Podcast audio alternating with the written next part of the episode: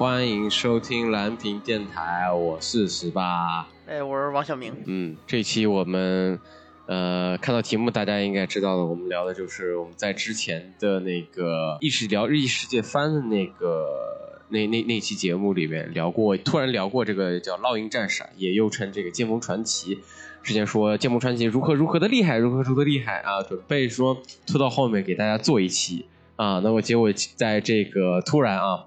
在这个五月六号，这个三浦健太郎，这个写画《剑锋传奇》的这个作者，就是突然因为这个急性主动脉剥离，就是逝世了，然后留下了一个大坑，嗯，给我们这个一脸凌乱的这个我啊，让我难过了一一周啊，就是因为这个，就是对于我而言，这个呃，《剑锋传奇》是。怎么说呢？是我是我高中高中时候影响影响比较大的，就是《阿基拉剑锋传奇》跟《头文字 D》三个大的大的一个漫画，是我觉得是我觉得是非常有史诗史诗，就是已经在每个领域里面都有他自己的这个受其不是说受其影响吧。操，我怎么应该怎么说呢？靠，成了你人生的底色，成了我人生的底色，妈都是悲凉了，是吧？拓海赶不上他的那个，呃，拓海赶不上奔驰，然后嘎子嘎子也打不到人家脸，是不是？我靠！然后阿吉拉直接炸城市，这感觉太尬了啊！毁灭了你的世界，然后抢走了你的女人，然后让你背负着沉重的命运。哎呦，行，哎呦，所以这期呢，就是我们介绍一下，就是简单，也不能说简单吧，我们是。入浅出的聊一下这个呃《剑锋传奇》，然后首先，那么又说人多废话，赶紧让王小明写一下这个呃具有史诗感、具有代表性意义的这个定场诗给大家啊听一听。你这每次都把我捧得特别高，然后到我这儿打油诗，都丢人，你说？反正怀着这个沉重的心情啊。这个五月有太多这个对我们来说非常重要的人离开了这个这个世界，是吧？呃，个个人还有这个是吧？还有这个伟人，包括还有说我们喜欢的人，是不是？呃，这个真正的这个送别呀，没有长亭古道，没有千军更尽一杯酒，就是在这么一个和平时一样的清晨啊，有人留在了昨天。啊，在五月六号那天啊，没有二次元了没？只有二次元没了。呃，在比我还 比我这个年纪还长这个冒险里啊，这个有人还没有血债血偿，还没扯下他圣洁的伪装；有人这个在黑暗的复仇路上反抗着因果律的绝望；有人稍微看到了希望，马上就要从梦中醒来。这个故事即将迎来曙光。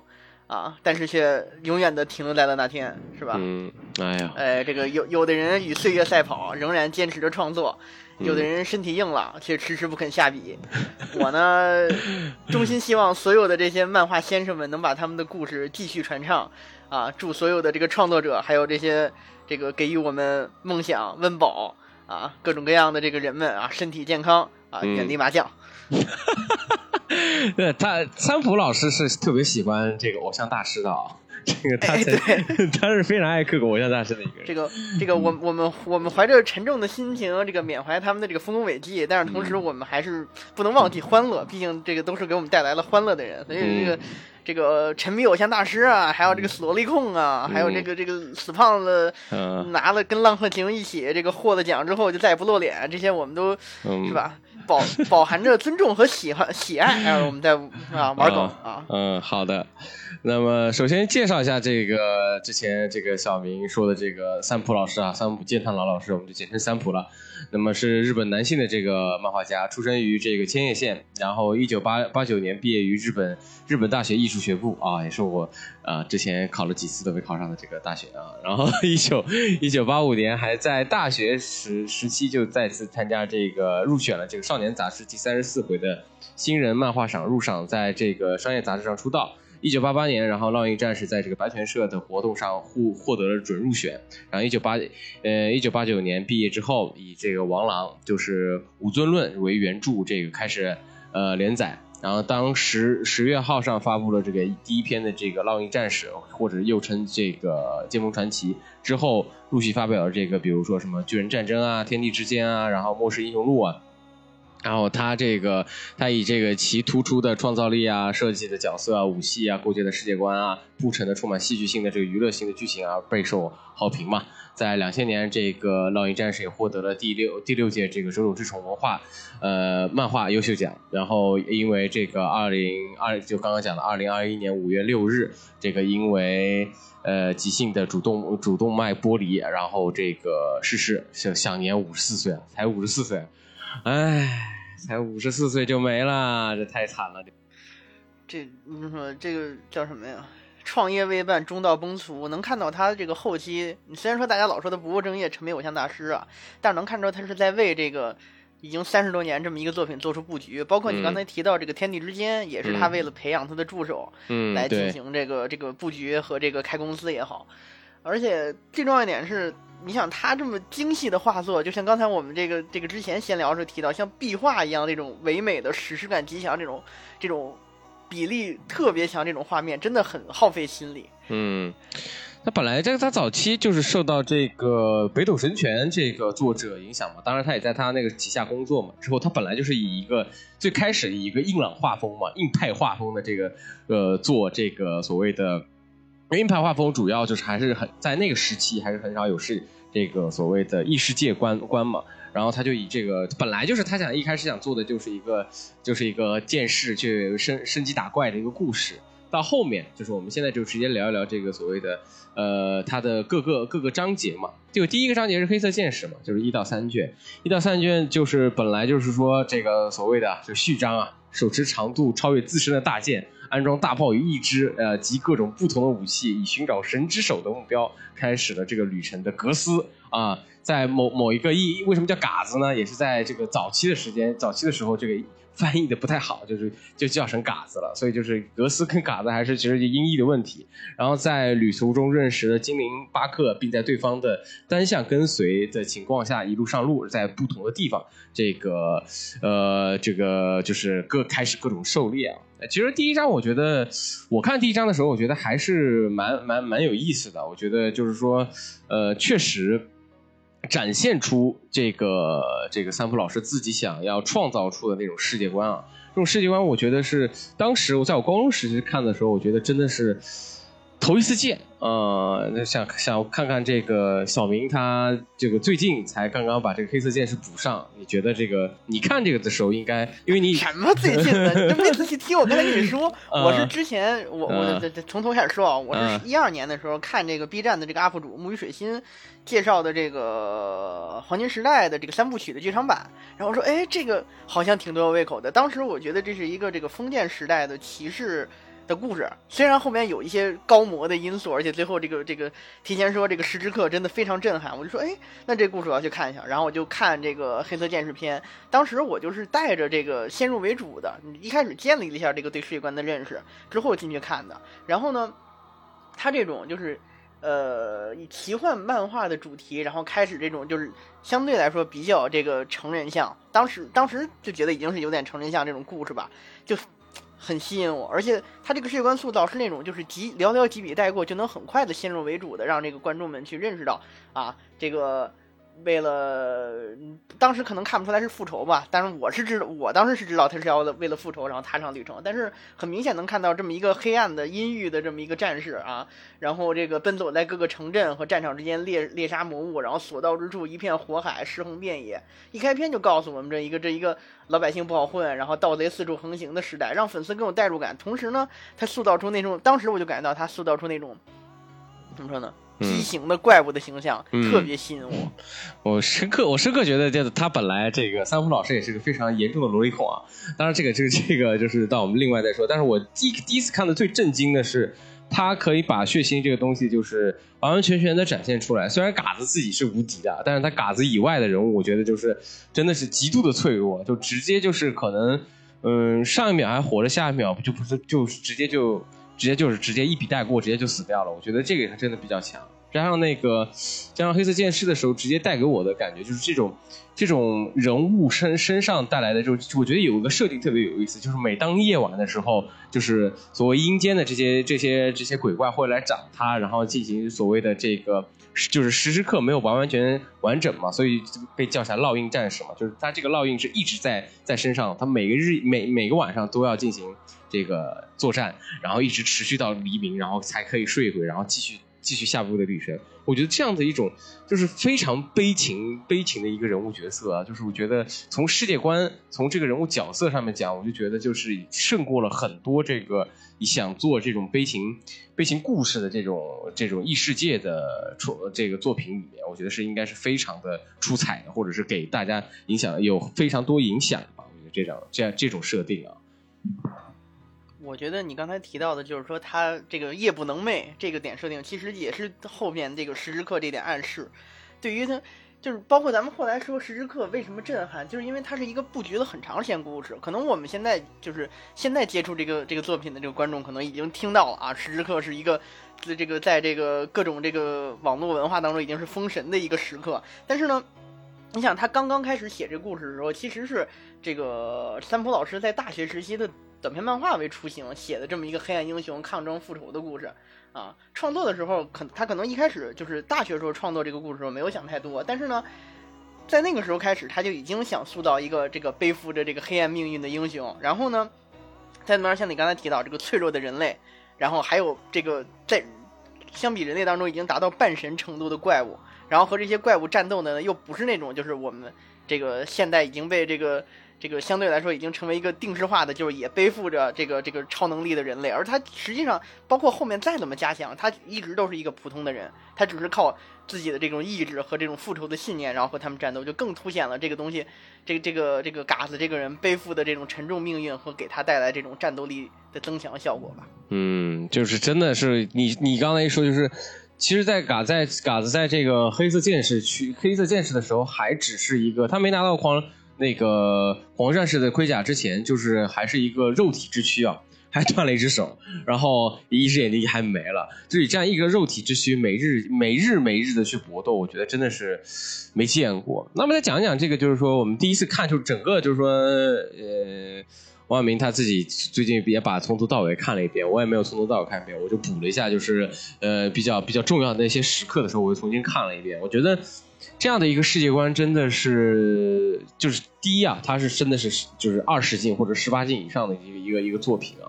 就是第一次给我看到的这种感觉的时候，真的是没有见过，没有见过一个可以把异世界就是完完全全你可以沉浸住这个异世界这个风格里面，它所有的东西来的感觉就是。它是它的架构，在一种感觉是一种另外的中世纪的一种魔幻风格。当然，这种中世纪是我觉得很扎实的中世纪风格。它不像很多像现在的这些，就是我就不说了，一一大堆很多就是所谓以中世纪风格为主要元元素的这些作品而言，它真的很扎实。它的很多的服装、还有道具、还有人物的这些这些服化道这种所谓的这种画面，是真的是有参考的。然后加上它的剧情，还有很多东西，所谓的之前像咱们刚刚的这个定场师也说，这个所谓的宿宿命论跟这个因果论，我觉得他玩这个东西还真的是非常的。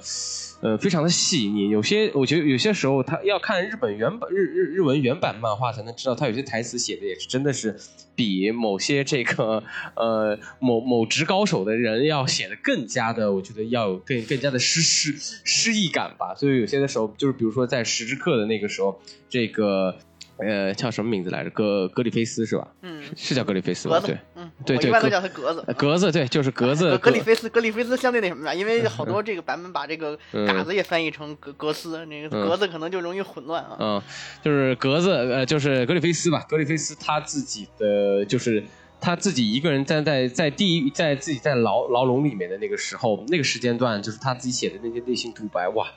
真的还是蛮酷的，这就是这一开始给我的一种初步感觉。我不知道小明，你看这部漫画的第一感觉是什么样子？因为我一开始就是最开始的时候，我就是带着这是一个相对于基于现实的这个中世纪灵感来源的奇幻故事在看的，嗯。所以当看到它的这个很多这个，包括它这种特征嘛，作为喜欢历史人都能感觉它这个有属于梵蒂冈时期的，包括嗯。后面各种时代阶段。实际上嗯，它这个故事为什么能看出它的底蕴呢？在那个时代，就是它三十年前，嗯。那个时候网络并不是发达，所以嗯。这个他在反中提到，他那个时代，他创作漫画是要把所有的资源、所有的这个了解到资料、信嗯息很深度的这种吸收之后，才敢去做创作的。嗯所以，它很多包含的历史阶段，不是像我们这个现在经常提到新番，我特别喜欢说那样，就没有厚重感，没有去想当时的人物应该会做什么样的行为，会嗯这个说什么样的话，而是把这些历史阶段真正的赋予到了每个人物身上，从真人开始一直到其结束的这几个阶段，整合到了他自创的这么一个年当中。比如说这个、嗯这个那个他们那个国家当中，就属于这个舞会特别明显的中世纪末期凡尔赛嗯时代的这种风格。然后呢，嗯但是封建制度像这种骑士阶级又是比这早得多，相当于是这个嗯十三、十二世纪时候的时期。嗯然后迫害魔女还有黑死病这种东西，又像是中期的故事。当他把这些东西集合在一起的时候，那他爆发出来这种历史的厚重感的魅力，是一般来说就是像我们现在。嗯举个例子，就新番里边那个、那个、那个叫什么呀？是那新番里边那些异世界番吧，就不点名了。嗯那些那些这个异世界番当中所不能理解的这所所不能企及的这种历史厚重感的高嗯感的这种高度，就爆言一下啊！就前两嗯天看那个，就是某某这个不灭的你啊，嗯。这个 中间有一段儿那个那个应该是相当于是在这个古代的一个小孩拿出来吃东西的时候，拿了一个塑料袋质感的包袱，我当时就真的喷了。哦，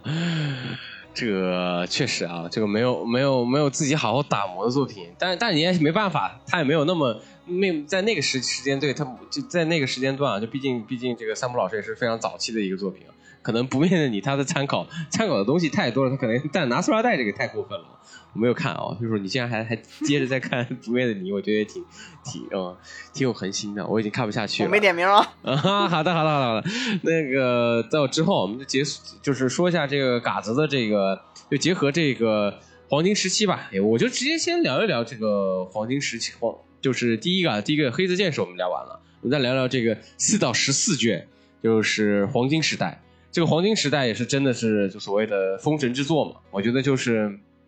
当然啊，也有很多人说黄金时代之后就再再无剑剑锋传奇了，也有这么说。也有人认为黄金时代是最多余的这个篇章，有很多人这么说。当然，从第一点来说啊，黄金时代是剥离于这个所谓的这个所谓异世界、所谓的中世纪的这些所谓异世界的这种所谓的妖兽化、妖妖兽的这些东西会越来越元素特别特别少。也是属于一个这个嘎子跟这个格里菲斯他们俩的这个 gay gay gay gay 时期，但这个时期的两个人物刻画是极度的细腻的，然后以至于就是说他会忘了很多所谓的这种篇幅的这种设计在在里头，我觉得真的是呃有这这种有有一堆人说这种黄金时代是非常有意思的，但也有人说这黄金时代只也只不过是为了铺垫断罪篇嘛，之后的这些所谓的还有什么千年千年帝帝国之鹰篇这样的之后的这种大章才会因为。之后就是格里菲斯跟嘎嘎子两个人的爱恨纠葛，这些纠葛感是要以这个为基调来做的。如果不不进行大幅篇章的去去速写的话，嗯，到后期这个嘎子这个内心是站立不住的。当然，我觉得两者都有，但是我自己会认为黄金时代确实是呃描写，当然确实说他异世界画风啊，异世界的这些塑造可能比较不稍微削弱了一点，但是我觉得真正的能让。能让这个嘎子跟格里菲斯他们这两个人每两个人的这个人物更加立体，更加的让让人知道所谓的格里菲斯到底是什么样的一个人。因为在《剑锋传奇》里面，这个这个这个作品里面，就跟就不是所有的人不是那么就脸谱化的，所有人都有他自己的所谓的那些底色悲凉在里头，但所有人也好人不一定他全都好，坏人也不一定全都坏。这样的一个关系过程之中，所以在所谓的这个音之团这些形形色色的人物里面，每个人刻画的都极度的。嗯，极度的这个非常的细腻啊，我觉得这也是就是说三浦他自己在黑色剑士之前是只是想做一个打怪，但是到黄金篇的时候，我觉得他真正的去好好思考了这个到底他接下来要怎走哪一步哪一步的这种感觉。嗯，我我是这么觉得，我觉得黄金篇还是必须比较重要的。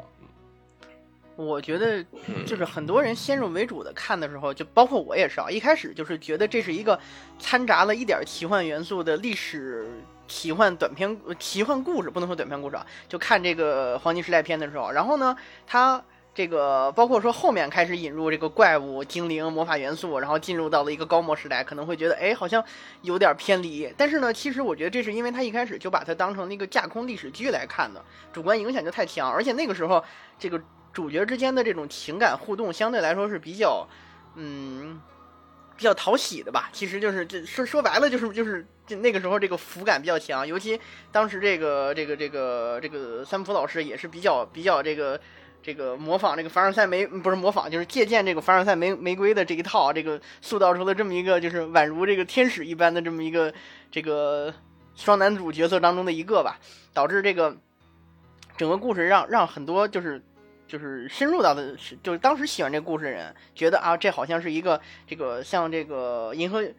银河英雄传说这样的一个包这个包裹在这么一个架空历史背景下的一个立足于人物的故事啊，当然后面我们来看到它也是立足于人物，只不过它的世界观开始变得更强了啊。但是呢，必须要注意的注意点就是《黄金时代篇》其实是它在它是属于一个属于过去的故事，因为。你来想，他整个这个创作，他一开始创作的时候，第三卷之后，他开始以这个少女漫画的细腻情感作为武器，然后来达到他和原来他做王狼和跟这个武伦敦合著的时候的这种这种，把他们区别开，所以开启了这么一个长达十卷的这个回忆杀，然后转变风格，从零开始，把原来这个黑暗的故事渐渐的这个放在未来，而我们现在立足于这个当时的故事啊。然后呢，同时呢，他这个故事塑造又时间线又很长，毕竟写了十年嘛。然后这个十年会让人觉得，哎，这个可能《黄金时代片》它是它本来的风格。然后它一开始定位之后，就已经把它像我刚才说的，就是一个过去式的作品。这个里边的人，包括卡斯加也好，还有这个其他的这个，包括那个时候还没有成魔的格里菲斯也好，还有其他的那个那个那个那个那个大个儿，还有那个那个那个使双刀那个也好，他们多么优秀，有时候感情多么真诚可贵，都是为了在时刻这一刻毁灭给大家看，才能够交代，哎，哥斯去复仇。这这个这个这个事儿有多么的这个对他来说多么重要，和让观众也能够产生共情，这是一个怎么说呢？是为了展现人物而产生一个副作品，啊，我们当时看到那个情况，那个那个那个时候有多美好，才能够感受到。尤其《黄金时代篇》前面还用了很长的篇幅去塑造这个嘎子这一路走来，他这个在加入银川之前这个。悲伤的往事，而把这些悲惨的事情融在一起，然后在他加入黄金团那一刻，大家觉得啊，建功立业，有朋友在身边啊，我这个我的人生得到了满足。然后在这一刻，我发现我的朋友，发现我的朋友跟我并不是站在一个同一个期这个这个这个高度的人，我要去努力，然后最后又被背叛，才能够产生那么强的对代入感。甚至可以，我觉得黄金时代片的这种这个封神一刻，才真正让这一个作品成为了神作。而后面这一切，其实是以黄金时代篇。呃的故事延展开的一个东西，所以他们是绝对是不可分割的。嗯，这个确实啊，这个就最后的时之刻确实是被大家一直所说啊，就是为什么就像小明刚刚说的，就是我们在在之前铺垫了一大堆所谓所谓的友情啊，这个那我们就先我就直接先简单说一下，可能有些人没有听过，这一当然也可能很多人都已经看过十之刻，我再说一下，就是说这个在。这个在同格里菲斯决战失败之后啊，格斯加入鹰之团。三年之后，格斯成为了这个鹰之团的冲锋队长。百年期间，鹰之团受雇于米兰米兰特王国，对对对对抗尤达王国。然后这个战绩悠人，用很多这种所谓的比较特别有名的这个多尔呃多尔多雷攻略战，然后多尔多雷战成为这个鹰之团的这个顶峰之战。然后百年战争之后，鹰之团成为了米呃米特。呃，米特兰的御用部队，然后之后就是，呃，大家就懂的，然后就是格格里菲斯就是想要就呃不是格里菲斯啊，是嘎子想自己自己要想走了，想追逐自己的梦想了，想自己去寻找自己的，然后在最后，然后最后两个人又进行一场战斗嘛，在他们一开始见面的时候也是进行一场战斗，然后到后面之后，这个他们就走了。然后这个由于这个格斯就是这个嘎子自己退退团自暴自弃，格里菲斯就玷污了公主，然后格里菲斯被国王国王这个严监禁之后施以酷刑，然后酷刑的那一刻，我觉得酷刑那一刻还真的是，我看到格里菲斯那个样子的时候，我觉得我自己心里也是真的是挺难受的。当然我也不知道为什么格里菲斯到最，其实很多人去理解这个格里菲斯到最后为什么会选择十之刻的这个这一刻，我觉得也有很多。格格里菲斯自己的这些所谓的精神特质在里头。真的，真的，然后就是到后面的时候，就是之后就之后就是嘎斯又回来了，然后又去拯救，然后拯拯救格里菲斯，然后格里菲斯拯救之后，在一片田野之后，然后突然格里菲斯自己的看到自己的这些所谓的惨败不堪的模样之后，他手上一直带的这个贝黑贝黑贝黑贝黑莱特吧，对，应该就是我们一直叫那个蛋嘛，就是那个蛋，然后就开始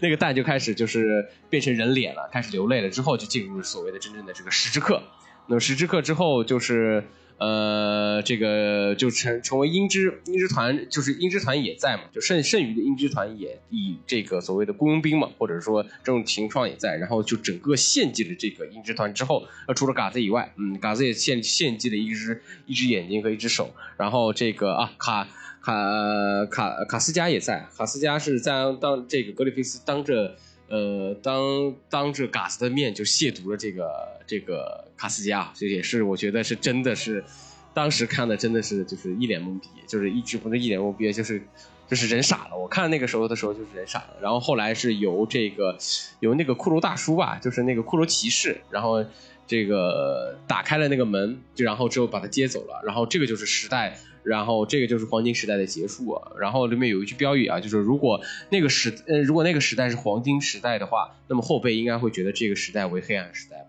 我觉得是这样的，就是说，那么做一个大，就像小明刚刚说，做一个大铺垫之后，哎，这种诗就为了铺垫这么真正的这是所谓的十之鹤的开启。我不知道小小明看这个十之鹤的时候，当年。当时是什么时候感觉？因为看动物，我我当时一开始看的是速读啊，我对对不起抢话了。我靠！就我看到这段时候，我惊了，你知道吗？就是吗？因为因为我就是看就是看这个，一开始我就是随便刷刷刷刷，哎，看一下这个这个这个有视频，因为特别喜，当时特别喜欢，现在也是啊，特别喜欢木鱼水心做的速读嘛。然后他讲到这个这个故事，我一开始就听说过这个剑锋传奇，但是我这个入宅比较晚嘛，我就看跟着看。然后一开就像我刚才说的，一开始我觉得它就是一个带一点奇幻元素的。啊，甚至可能我都没感出奇幻元素，因为但你没提到，当时没提到佐德呀，没提到这个八王之蓝，我以为就是一个小道具，我以为这就是一个传统的这个这个中世架空中世纪的这么一个故事呢，就像这个王者王王王者天下一样。但是在那一刻，我突然发现，哇，这还是一个高模故事，而且这是一个前传类型的故事。当时我就震撼，所以我就一二年的时候就去补了一部分的这个漫画，然后看了一下这个这个动画一部分。但是后来我这个最近又看的时候，才发现其实。这个黄金时代的这个时之刻，包括整个黄金时代后期的这种不断反转啊，真的是这个整个剑风传当中唯唯就那一段时间是唯一的这个集中上的有这种剧情上的反转和情节上的爆点的故事。往那之后，基本上就是这个，呃。就反转会相对比较少，基本上都是这种按部就班的，然后展开故事，然后这个普通的冒这个相对比较这个你不能说王道吧，就是相对继续的他创造这种黑暗的，然后猎猎杀使徒也好啊，后来逐步展开的世界观也好，相对来说没有那么多的意外情节出现，但是呢，在那个时候是真的是不断的反转，从这个这个宫廷斗争开始。然后这个这个格里夫福斯之前大家看来是一个很伟光正的，相对来说比较伟光正，比较比较这个主角光环很强的人，但是这一刻他要弄脏自己的手，然后让这个格让嘎子成为他的这个小弟，成为他的这个这个阴影里的人，然后然后让他从狂战士转职成为杀手，是吧？那一刻就感觉哦，这个人物好像有点跌下神坛的样子，就像对我来说就哎好像有可能会黑化，然后再接着又开始这个嘎子又说要离开。然后，当然也是在演，在这个格子说的这个这个朋友论的那那一番这个话之后，然后他要离开了。这个这也是我没想到。然后离开之后呢，然后就自暴自弃去睡去去睡那个小公主。这个我是真没想到，尤其睡完公主之后，我当时觉得，哎，这个这个这个一般可以跑吗？这个不是不是可以跑，我就觉得这个皇帝是好像是有意撮合他公主的。我觉得皇帝是一个明事理的人，结果皇帝是一个扭曲的这个这个这个鬼妇，这个没想到。然后呢，还把他折磨了，然后。像一个那么骄傲的，那么一个像天使一样的这么一个这个这个男的，然后在这么一瞬间，然后又被打入地狱，然后摧残他所有的梦想。这一刻，这个我就想到，哇，这也太虐了吧！我以为这就是最虐的了，结果之后他又 格斯又回来了，对，格斯又回来，又把他拯救，拯救完了之后，然后他看着这个变废的自己，原来的梦想现在被踩在脚底，自己的整个这个人也不能，就是说他从小一直奋斗的东西全部失去的时候，然后他曾经这个叫什么呀？他曾经这个。PUA 也不算 PUA 吧，就是就曾经自己爱答不理的这个这个这个旁边的这个这个小姑娘，然后现在这个成为了自己这个朋友的女人，这个又更不爽。然后离开的时候那一刻，然后他的伏笔又收又回收之前在地牢里边丢掉的那个那那个那那那个那个那个蛋，这 个那个那个玩意儿又回到他手里边，然后这一刻，然后又开始又又像钢炼一样有一个献祭的故事。我当时是真的觉得哇，这个大情节故事真的很很牛逼，而且。作为一个当时我和小孩儿就相对来说已经进入青年阶段，看了不少的这个作品也好，我大概对每一个作品有一个大概的脉络，有一个大概的估计，很多伏笔我能看出来。但那一刻我是真的发现，哦，这个作品里面发生的所有的情节反转都是我之前没有料到的。嗯，它的意外性还有就是你意想，但你知道也是它是因果论嘛？我觉得就是说。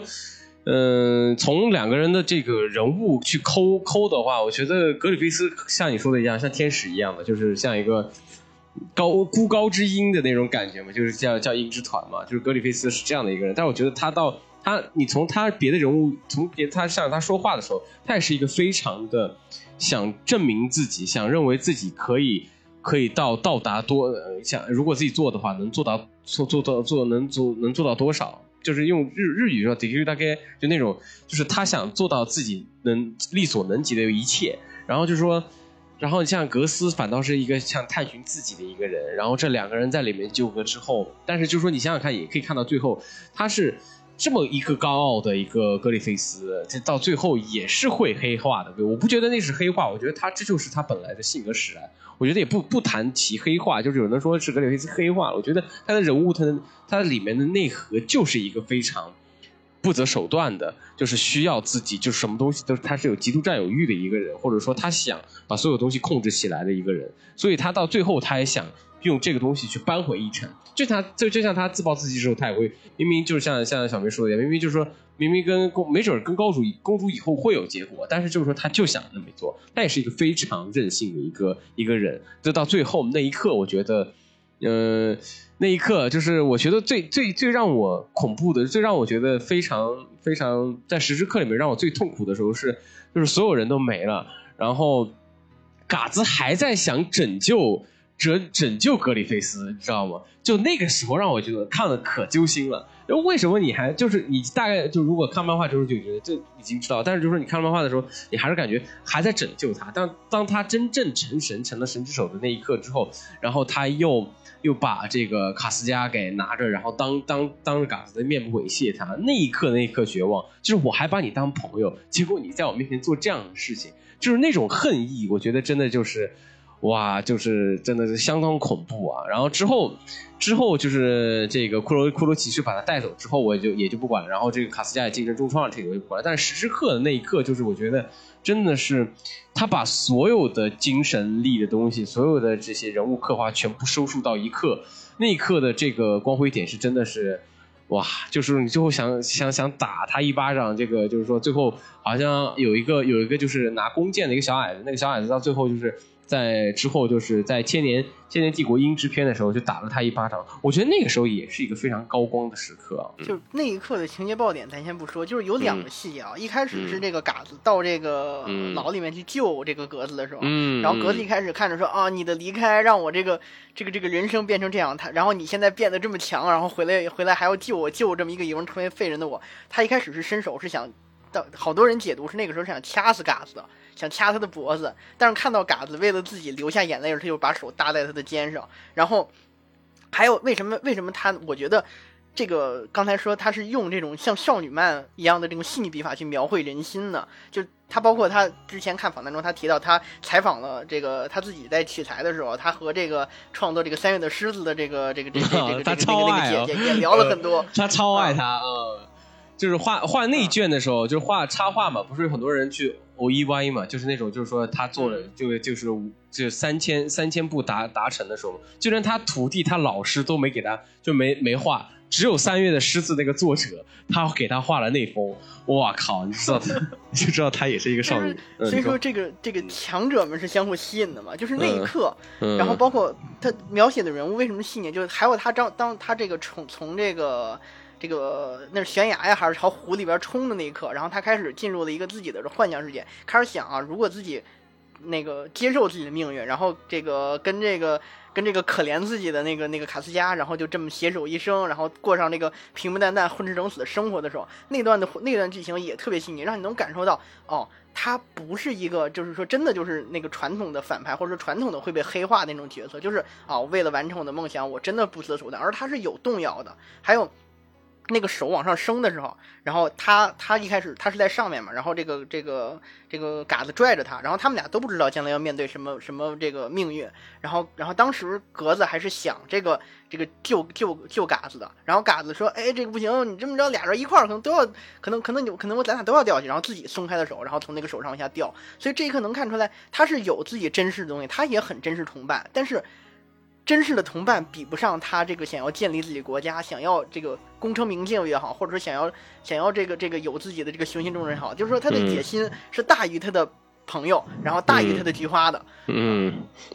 就这样一个 野心和能力并重的人，就让你就是你你恨他吗？其实你也恨他，你觉得他这个人不行吧？他也不是不行，他就真的会为了自己梦想牺牲一切的那种，叫什么一还是那句话，一将功成万骨枯啊！包括他后来在这个那个那个插满剑的那个那个那个墓地上边，然后看到这个这个嘎子的时候，跟他说说，你其实心里很清楚，你我就是一个会做到。我我就是会做这样事儿的人啊！我手我我有手腕能下狠心，然后我但是还有人情味儿，然后按照故事刻画呢，这个我们觉得他有较大野心，可能会这个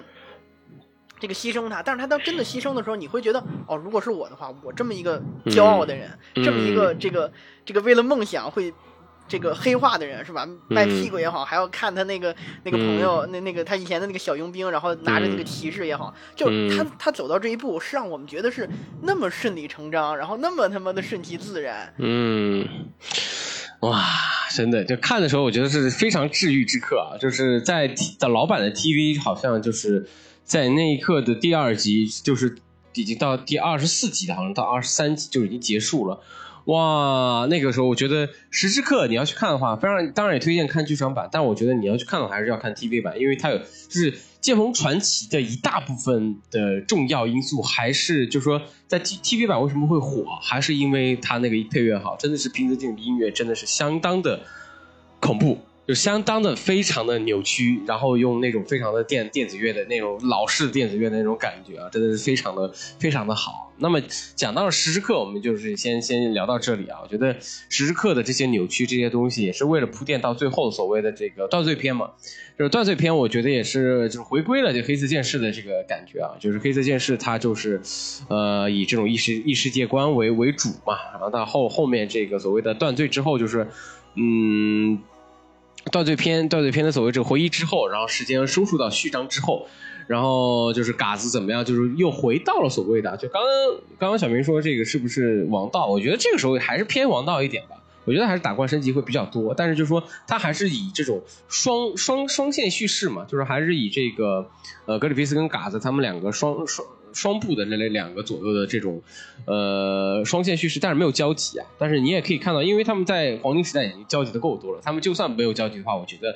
也是有一种，但是有一种感觉吧。但是就是说到后面人物会越来越多了，但是我觉得人物非常多，但是每个人物的角色的感觉，我觉得也是非常非常的好啊。就特别是骷髅骑士啊，还有这个就是那个大地啊，就那个大地我也特别特别喜欢啊，就真的我觉得大地的那个感觉，还有就是特别特别牛逼的那个呃教教皇，那个教皇我觉得也是特别特别有意思的一个人啊，就很多特别有人物人物角度去，只是用几个几个画面就能叙述出这种所谓。呃，教廷这种东西的，这种这种东西，我觉得真的比较牛逼啊！就是其实讲中世纪，中世纪我们一开始聊这么多，但是我觉得就到后面，我觉得教廷的关系啊，还有人物之所谓的这种上下层的关系，在最断断碎篇里面是描绘的相当的细腻，或者说相当的细致入微吧。有很多时候，就几个章、几几几段话就能让你就迅速的了解这所谓所谓教廷关系，所谓的这些所谓的教徒这是什么样的感觉啊？还有所谓的这些血呀，所谓的这些呃乱七八糟的，我觉得就是这一点是特特别特别让我吸引的，就是断罪篇。就是提到断队篇，我其实你知道吗？我相比于黄金时代篇，我最喜欢的其实断队篇。这个这个这个时候，尤其是这个就是诞生这个格里菲斯，然后瘦肉重生之之后，呃之前，然后到这个就就他遇到那个那个圣索莲骑士团，然后这段故事是我觉得最完这个篇章是我觉得就是我个人来说最喜欢的。就像刚才提到，首先就你提到这个这个魔女猎杀，还有这个宗教审判的那个时代背景，就咱们再回头说，为什么世界观塑造，我觉得是一个很需要下功夫，但是你。特别就是你看可能看不出来，但是你真正深入到这个发现，这个东西是真的很下功夫的。你需要很多的怎么说呢？现实的题材的这种知识面的积累，还有你还需要怎么样把它表现在漫画中。就像描绘出这个宗教的阴暗面当中，他这个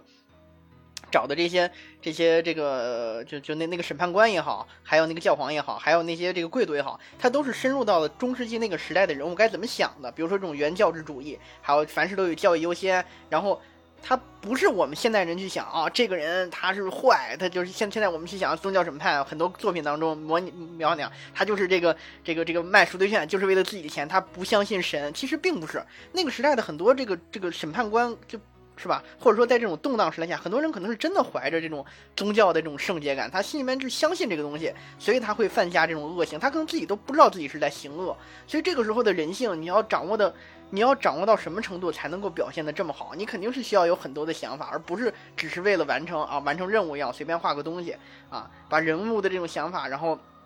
把人物相对于这个。这个自己的这种人这种人生或自己的生命，而宗教看得更更高一点，所以他这个表现呢，还有包括就是就那个审判官，他周围有很多这个身体畸形的人，然后他对他们也很好，就这种综合性很强的角色，包括刚才我们提到像像像这个格子一样的人，他们都是有血有肉的，而这种有血有肉的性格，他们的这种曾经的人生轨迹，到最后期，当他的。这个人物最后发生反转，他变成他所谓的黑化也好，就是扭曲成另外一种东西也好，还有他最后包括包括那个烧火妞，烧火妞最后洗白，烧火妞和他的那那那个那个侍从俩人洗白也好，都是他在他的性格当中能够看到这一点。我觉得所谓的命运其实就是有一句话叫性格决定命运嘛，而这种性格带来这种伏笔的展现，其实是相比于你就是提到这个这个贝克莱特一定会回到他的手上这种更多的一层深意。嗯。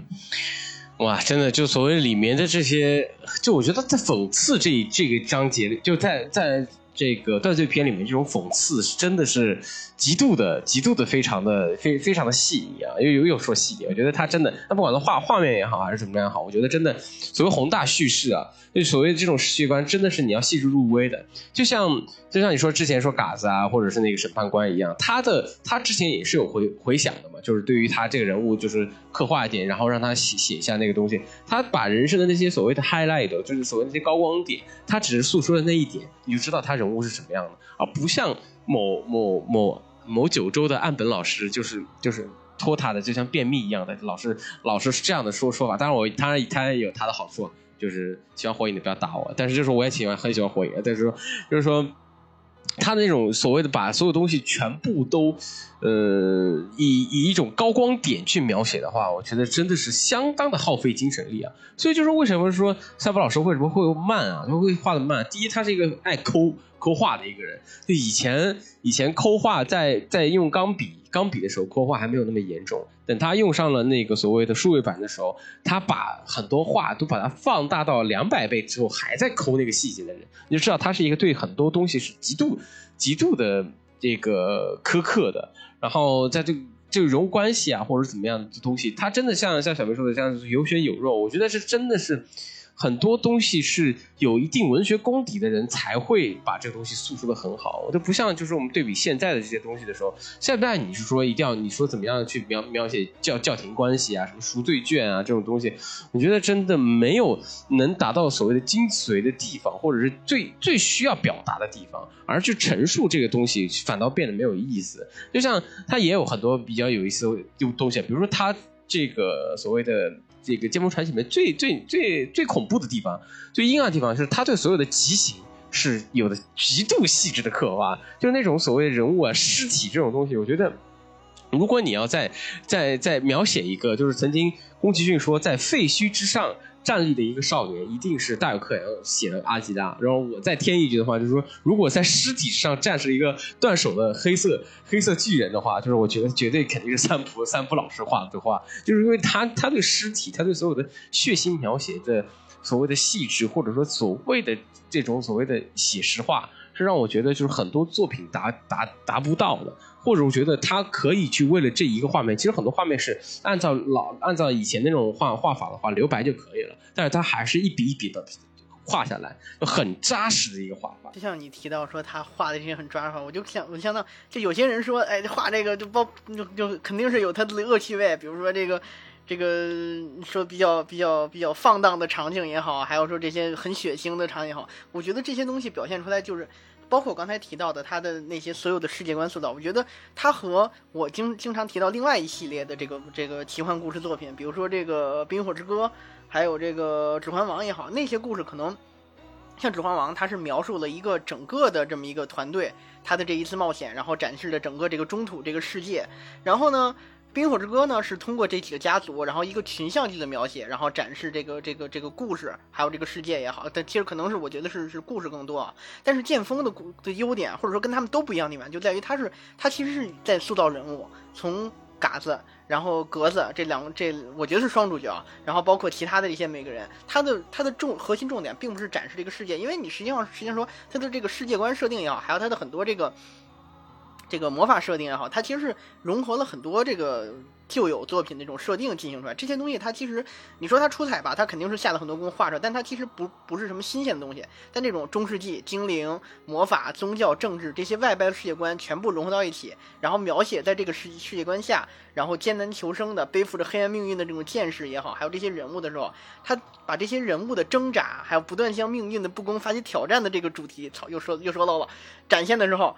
就可以真的让人感受到这种，嗯，你包括之前这个格里夫斯也好，还有这个格斯的命运这种俄狄浦斯式的这种悲剧，然后到包括，然后在这些悲剧之上，又有他们毫不畏惧的反抗带来的这种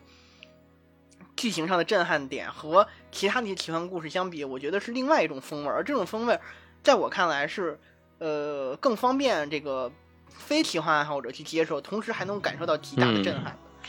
就像你现在说的那个，就是《指环王》跟《冰与火之歌》，我觉得还是有一点童话感还在里头。我觉得就是说，当然，当然你说《冰与火之歌》已经去童话了，但我觉得还是有一点。我觉得当然它也有这个所谓的那个，就很多很多血腥的地方，但我总觉得还是不够的。把人物的阴暗面这些东西，我觉得中世纪的阴暗面应该是更加的可以肆无忌惮去描写的。反倒让我觉得当然是有所收敛。《指环王》就不说，《指环王》我觉得就是它本来就是一个童话改。就是我觉得，呃，这个《剑锋传奇》牛逼的地方，就另外一点牛逼地方，就是去童话化嘛，就是把这个东西变得不是所有东西都不是那么美好，它可能是以一种现现在批判现实的一个一个角度去回到所谓的奇幻世界观里面。这种奇幻世界观反倒是让我觉得比现在更加的真实，或者说能把所有人物的这些所谓的恶、这种恶欲的这种表现描描描绘，是我觉得是。很多作品中是描绘不到的，可能就是说很很治愈啊。但我觉得他这种治愈是来的是不是那种就是说为了服务剧情或者为了服务怎么？我觉得他就是来自人物性格。我觉得这种剖析的角度真的是很很独到啊，有很多很多角度这种东西也是非常的在别的别的作品里面看不到的。然后嗯，我是这么觉得。嗯嗯。我觉得你说的挺对的，呃，然后就就 是就是这种以这种阴暗为基调的写实的世界观啊，它肯定是充斥着这个原始的这种性与暴力的描写，杀戮、强奸、顽童，然后包括登对塔篇这个特别引以，就是我觉得特别喜欢的这点，就是有 cult 片痕迹这种酷刑与刑迹，都是时时刻刻的，都是实实在在的存在于我们这个现实世界的东西，而这些东西这些要素。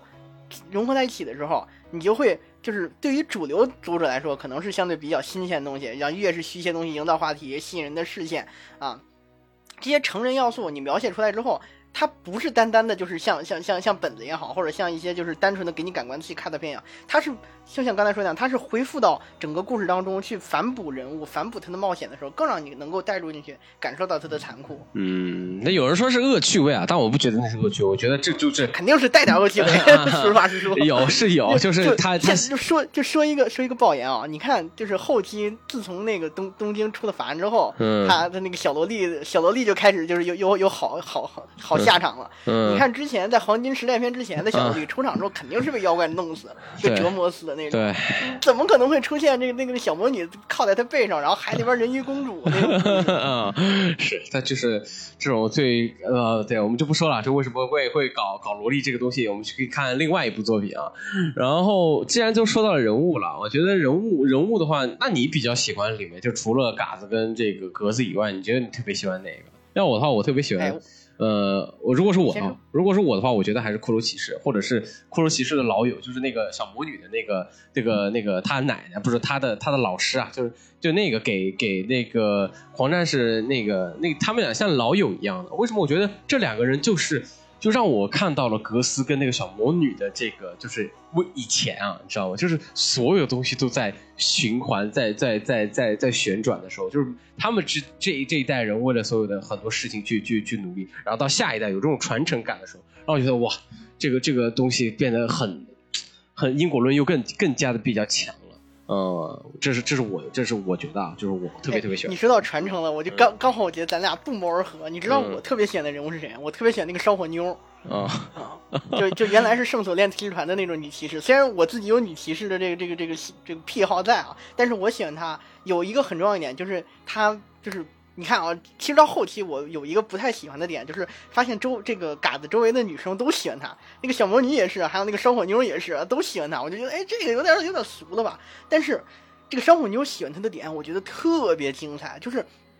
她一开始是一个这个这个折磨别人为乐，然后心里面空无一物的这么一个富家大小姐。然后当她这个这个感受到这个这个世态炎凉，然后尤其是在断断塔篇啊，这个时候我再说回去，为什么我特别喜欢断断塔篇？因为就是因为最后那段话，那那那个那个那个烧火妞，然后她开她这个她很虔诚嘛，她这个举起双手说，哎，这个我们这个祈求这个神，祈求上帝保佑我们。然后这个时候嘎子跟她喊说，不要不要那个移开你的双手，你要用你要烧火，你要拿火去对抗黑暗，你要靠自己。这一刻我我燃起来了，我。这个站站起来，然后捂着胸，我说：“哎，没，从来就没有什么救世主，也不靠神仙皇帝啊，要创造我们的幸福，只靠我们自己。”就这一刻，是是嘎子赋予了他生存的意义，就让他从那种哎，我靠别人，靠靠这个靠靠神明也好，然后然后依赖我的这那个同父异母的哥哥也好，或者依赖我的家族，然后然后去烧别人，去伤害别人，然后甚至可能可能为了救我这哥哥，然后让他杀了自己的母亲也好，然后给了他重新。重给了重塑他的世界观，让他成为了一个哦，我要靠自己，靠自己去赢得自己的地位，赢得伙伴尊重的人。然后他后面要一步一步成长，而给他世界观的这一刻，和当年卡卡斯加然后要被这个领主强暴的时候，然后格子在他身上扔下一把地一把剑，跟他说：“你我我不会救你啊，我就削了他耳朵。你要想救自己，你得靠自己拿剑去杀了他。这点不谋而合。就这两个主角都用这种方式收获了自己的一个迷妹，然后这个迷妹又是 注定得不到他的人。这这个轮回和传承，我觉得，嗯，我这一刻这两个人物形成了一个对比。哎呀，所以这是大篇章当然好就就和这个就就和这个三浦的萝莉控一样，我喜欢这个人不是因为我喜欢女骑士啊，嗯，嗯，好好好的啊，确实，呃，你不喜欢你是，然后就是断罪篇之后，我们聊这个，呃，就回到了这个就下一篇了，就是二二十二卷看到三十五卷了，这个千年帝国帝帝国之音篇啊，是在断罪断罪塔转身之后的格里菲斯带领左带领这个作为属下的佐德啊，就布斯佐德，然后使徒们组成了新新生的鹰之团啊，对蹂躏米兰特的这个库夏发动了战争啊，就是库夏战争。然后另外另外一方面就是守护因为高高特的矿洞而破坏失去安身之所的卡卡斯加，以巴巴克故乡的这个精灵乡为出发目的，然后旅途中就是遇到了比如说这个呃你说的这个烧火妞啊，烧火妞的这个舔狗啊什么之类的，就是并并并且在这个灵树之森跟这个魔女呃舍尔基奇老师这个克罗拉然后相遇。在在他们一起这个与恶鬼作战啊，格斯再次体会到了啊伙伴这个东西。其实我觉得伙伴是在整个这个《剑锋传奇》里面也是穿插着一直在描述的一个东西啊，就是格里菲斯也需要一堆伙伴，嘎子也需要一堆伙伴。在在黑色剑士的时候里面，格里菲斯是一一个人啊，当然也是就是在黄金时代的初期也是一个人。他不知道伙伴的意义，他曾经也是因为也只是一个所谓的呃佣兵，但是给钱就行了。等等，他知道所谓鹰之团这样的一个东西之后，他是身身边认识到所谓真正所谓的日本人最爱搞的这个所谓的伙伴友情这种东西的时候，到到到后期失去友情，然后为了友情去报复之后，他觉得他不能因为他他这个所谓的不祥的之人，就是在在牵扯进去。他很一开始的时候在断罪篇之后，他也是强力的拨开所谓的这些人，不不想让他们就是一直加入到自己身边，他想一个人去面对所有的事情。等到这个呃到千年千千年帝国这一篇里面的时候，就是嘎斯自己也是认为知道就所谓伙伴的重要性，或者说他自己一个人是完成不了很大的一个事情的时候，这样的一种所谓的他对于他他对于所谓的这种友情啊，所谓的这些周边的之人的这些看法的改改变啊，我觉得也是非常非常有意思一点啊。嗯，我觉得，我觉得他之后的故事，从断坦面之后，他就是在这些伙伴当中重新拾回自己人性的故事。就是在之前，他的描写是这个整个故事的基调塑造是我这个人就面对这么强大，已经不像人类的使徒，我的这个主角一定要比他们更不像人，我要很残忍，我要我要我要哪怕是强撑的也好，我要泯灭人性，我要我要对不相干的人说，哎，你们滚，你们太弱了，你们这个这个弱小的人不配与我为伍，然后看到然后看到人会主动避开，当然你也能说他是不想给周围人带来麻烦吧，然后。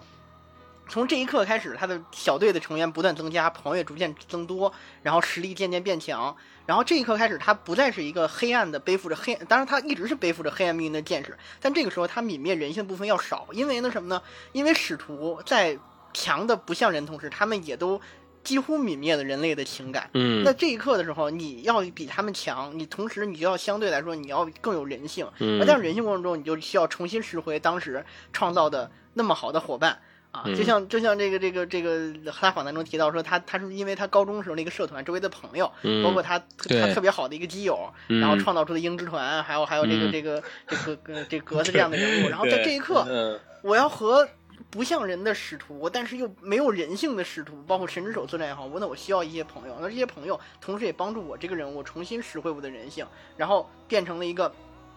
这这也是包括我说。这个《剑锋传奇》绝对没有世界观崩坏。就如果他一直旅行，一直保持前期那种独行侠，然后，然后，然后这个四处杀戮、四处杀俘、这杀伐这种风格，作品不会有任何进展。像像这种神之手的这种实力和高度，就是包括我都觉得这些人是不可战胜的。你怎么努力，你你你你都你都你都不能不能去战胜他们，所以你需要一个让让自己的这个人物丰满起来的点，那就是获得人性。嗯，这不是奎爷打宙斯的这个概念吗？不 是这种感觉吗？嗯对，所以我们后面说说这个这个叫什么呀？说说说这个这影响了很多这个这个设定也好，影响了很多这个这个故事也好，这都是，唉，前辈高人的不断的迭代式的这种设定的叠加吧。嗯，屠神呐、这种我觉得屠就是神之手这个框架也是蛮大的，但是到到我们觉得就是，那你对那个库夏战争呢？我觉得库夏战争也是蛮厉害的一一个一个一个一个章节，也是花花了非常非常多的时间去写的。但我觉得有的人说这这个篇章是多余的，就其实是可以，其实是可以再更更加省略的。但是就是为了这些所谓的大的画风啊，就是他想把这个想做做这个所谓的鹰之都章嘛，就是想做鹰之都嘛，就把这些东西全部都毁灭了。我觉得这库夏战争也是我觉得非常的牛逼的一个，就是雷帝嘛。我觉得我靠，这个东西也是，然后最后叫妈妈这件事情也是挺牛逼的啊。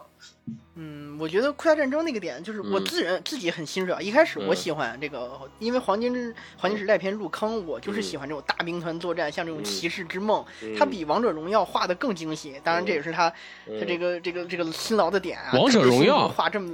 哎，不是不是王者荣耀，叫王者天下。吓我一跳口误 口误就我我在说黄金时代的时候，还老是口误到黄金之风呢，我不知道这都说了多少次了。啊，啊，就是当当你这，这就是说你这个这个东西，一方面是它缺点，一方面就是快战争的时候也能看出他下了很大的这个这个功夫。你看，这个一方面是这种欧洲基督教文明这种封建制的这种骑士盔甲，另外一方面就有点蒙古啊、印度那边的风格。但这种东西是是东西，这个不但是单一文化风格这种冲突带来这个带到他这个作品当中，那世界观又更宏大。而这种宏大观之之下，开启这种哎这个这个在这种情况下瘦肉转生的这个格里菲斯，然后扮演着这么一个救世主的形象，让他这个形让他的这个人物更加丰满，因为。在黄金时代篇之后，大家都觉得这这就是一个黑化的整 boss 一样的人物，但是呢，大家已经我觉得啊，三十年了，那个时候应该已经已经连载了二十多年，大家都已经就是对这个人物可能有一些这个格式化的想法，大家可能忘记了他是一个有着怎么样宏大梦想，而这个时候他带着一身外挂。啊，然后这个这个这个这个表面上这个伪光正，然后然后解救人类，然后统合统合这个这个这个这个人类诸国，然后然后把这个人和怪物弄成了和和谐相处。但是呢，背地里边哎，这个这个烧烧烧杀抢，这个烧这个那叫什么呀？烧那个烧烧他们家那个那个那个那那那个树树屋，然后这个明明可以直接直接干掉他那个仆人，就就那个那个那个大帝，结果呢还把他放走，然后让他二转啊，让他变成另外形态，然后去打他，然后。然后，然后利用这个骷髅骑士把这个世界世界分开，这种宏大叙事、宏大的那种战争场面，更能够看出来，他是一个这个他还是当年那个啊，为达目的不择手段，但是心怀着梦想，想要 想要这个统一大陆，然后拯救人类，虽然是虚伪的，然后实现实现自我价值和梦想。这一刻让他这个人物，所以我说他是双主角嘛，让他这个人物更这个升，让让整个故事更升华一步，这个人物也更加升华啊。然后，咱们就就说这个点，我的这个快战争时候有多么令人就是就是那什么，就是呃怎么说呢，让我心情激动。就是你看啊，这个这个又又要说说远了，就是说这个这个佛说末法末节时代，魔王们会披着我的这个这个这个样貌，然后念我的经，然后去去这个毁我的道，然后蛊惑世人。我觉得这个这个宗教意义，当然肯定网上分析太多，但我个人来说，这个宗教意义太强了，就是就是。第五位魔王化化身一个光鲜亮丽的外表，然后背地里大家都不知道他是一个坏人，然后控制着盲目的人民，然后然后驾驭着这个黑暗的使徒，然后建立了一个貌似是这个乌托邦的这这个这个都城，而这个都城是吧，就会有什么目的啊？然后 看不着，这样这个伟大的大纲真的，我觉得，哎，我觉得他大大纲一定写，他大纲一定写好了，我觉得他只是在在填这个框架。嗯，绝对是框架写好了，就是有有在网上的另外一个一个作者，也是就是也是专门做这个《剑锋传奇》的，然后名字叫叫什么？叫叫叫啊，叫栗子头。我不知道你有没有看栗子头。哎，我这个这咱们咱们说到一块了，栗子头啊！我当时就我一开始就说，咱们这个每次都做了好多提纲，我准备好东西都是往后往下说，说不上来了。栗子头是我这个这个之前看这个梅水心的这个《剑锋传奇》之后，后来又玩集合，然后集合栗子头投的几篇稿上发现了，就他有几篇文章，我觉得写的特别好，就是分析这个格子和嘎子两个人之间的这种感情戏，还有分析卡斯加的这个情况，特别。真的推荐大家抛我们这个电台抛砖引玉，更多的时候是安利，希望真正有兴趣的人去看看这些，那些解读从他的这个解释当中感受到一下这个这个这个这个故事可能将来发展。嗯，哎，我们算不算蹭他热点？呃，他本身嗯，但就说栗子头上里面也说了一个故事啊，就是就是说说其实是最后的鹰之都，就是也是为了这个更大的竹之客啊，就是竹之石啊，就是。就是其实一种，就是说一开始就是说所谓的不是说这个神之手要献祭嘛，献献祭之后才会变成的。它其实每年每隔每隔二百五十年就是要献祭一回嘛，就是会出现这样的一个状况嘛。它但是就说如果真正想一一次献祭到宝的话，就是搞个一千年的嘛。所以真正的鹰之都就是说给大家赋予，就是所有的人都是赋予希望的嘛。就像刚当初的鹰之团一样，所有人都是觉得自己以后会怎么样怎么样怎么样怎么样，然后砰一下一下掉落到。掉到掉入到深渊，就像鹰之都，估计到最后的这这个章节也估计是，呃，砰一下子的，就是鹰之都也作为一个献祭，然后嘎子在中间作为这个，可能嘎子也到到这个城市里面怎么样怎么样，这是我的瞎猜啊。我觉得，你觉得最后，我觉得最最后嘎子应该是剥离不了这个所谓的，到最后一刻，我觉得他跟狂狂战士盔呃狂战士狂战士这盔甲应该是融为一体，或者说直接就是跟。这个骷髅骷髅骑士是一样的，真的就是直接粘在身上了，再再也脱离不出来。他为，可能他是为了复仇，为了复仇之后，可能就是我最想看到的是，嘎子肯定会把这个格里菲斯给干掉。我觉得，一按照普通的这个角度来走的话，我觉得到最后把他干掉之后，那嘎子还能还还剩下什么呢？我觉得这个反倒是让我想让我想看到一个点。这个就就跟栗子头说的一样啊，我我其实我不太认同栗子头说的这个整个故事猜想，因为黄金时代这个篇章已经让我疯狂打脸了，我之前的想法全都不对，所以我觉得它的剧情也许不会是就是大家都猜那样，就是笼罩所有人的这个绝这个希望，然后最后带给他们绝望。我想不到会有什么样结结尾，但是我觉得这种大家都能想到结尾，一定不是这么牛逼的人能够这个这么三十年里边想不到的，他应该会有一个更不一样的东西。然后呢？我觉得他就像我刚才说一样，他嘎子在这段旅程当中会逐渐获得人性，而且能看出来他最后要积累很多的这种同伴，而这些同伴多多少少都带有一些这个抵抗这个黑暗势力的能量，比如说这个小魔女也好啊，还有这个鱼人也好啊，精灵也好，包括那个大地手下的那个那那那个那个那个街头霸王里边那个老头儿。啊，还还还有还有还有那个能造出高达的那那个那个小矮子啊，就是大发明家。然后这些人他们都都都拥有人性，而且都有自己真实的东西。可能老头不一样啊，老头没有真实的东西，但其他人都有自己真实的东西。所以我觉得最后结尾应该是一个人性战胜这个恶魔一样的兽性，或者是战胜野心的故事。而这种结尾应该不像哈利波特那样啊，因为哈利波特有爱，所以能战胜伏地魔。应该是各种。各种机缘巧合，就像哎，还还是咱不说蹭热度，抛砖引玉。我真的觉得栗子头很好，大家可以去看一下。但是咱们就提一嘴，就是他他分析说，这个这个格里夫斯因为是用了这个嘎子的这个儿子，然后的肉体转生，所以而且呢，他能够感觉到嘎子还在身上，还能在他心里面掀起一番波澜。他看到嘎子的时候，心里面还有悸动，所以他最后未泯灭的人性可能会成为他最后被嘎子战胜的关键。而这个英之珠的设定，这个真不好说。啊，如果它只是它，如果它是一个祭坛的话，那这个设定我觉得，嗯，意料相对来说意料之中，也是在情理之内，所以我还是期待。哎呦，就是太遗憾了。如果真的有的话，我希望还是能在映射中展现出一些我们没敢想的东西，就像这个时刻一样。希望他的助手能不能拿到大纲啊？我觉得这是比较比较比较比较重要的一件事情。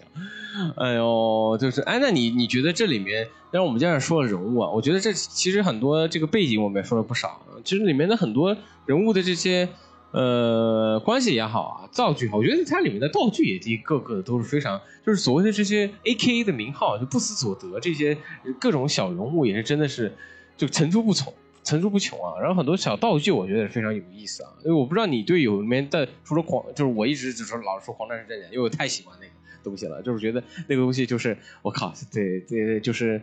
就是身上有血的味道，就是要自己献祭自己的一个感觉，去去就是战斗到最后一刻，这种是非常符合嘎自己的一个人人人性特点的一个东西啊。我不知道你里面喜欢里面喜欢什么样的道具啊？不会喜欢 蛋，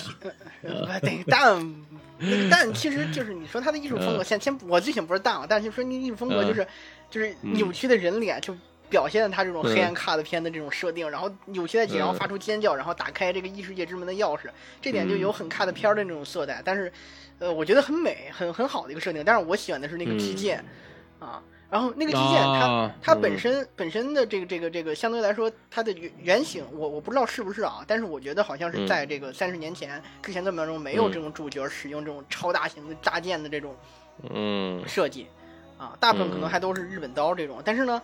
嗯，这个使用着像这个这个这个。是巨神兵一般那种武器啊，使用大剑，在这个整个这个剑圣山之后，就有很多东西开始开始用了。就比如说这个，我当年第一次听听这个玩玩玩这个三国无双的时候，提到这个那时候关平是亲儿子嘛，提到关平那种武器斩马豪刀的时候，然后我有一个二二次元朋友说，哎，这就跟那个格里夫斯那大剑一样，是从那个一脉相承的。说，哦，原来这个根儿在这儿。然后从那之后，你包括这这这这个这个这个萨萨菲罗斯的那个小朋友《最终幻想》里面啊，那个黄毛也好，他们使用的剑都成为了 都成为了这种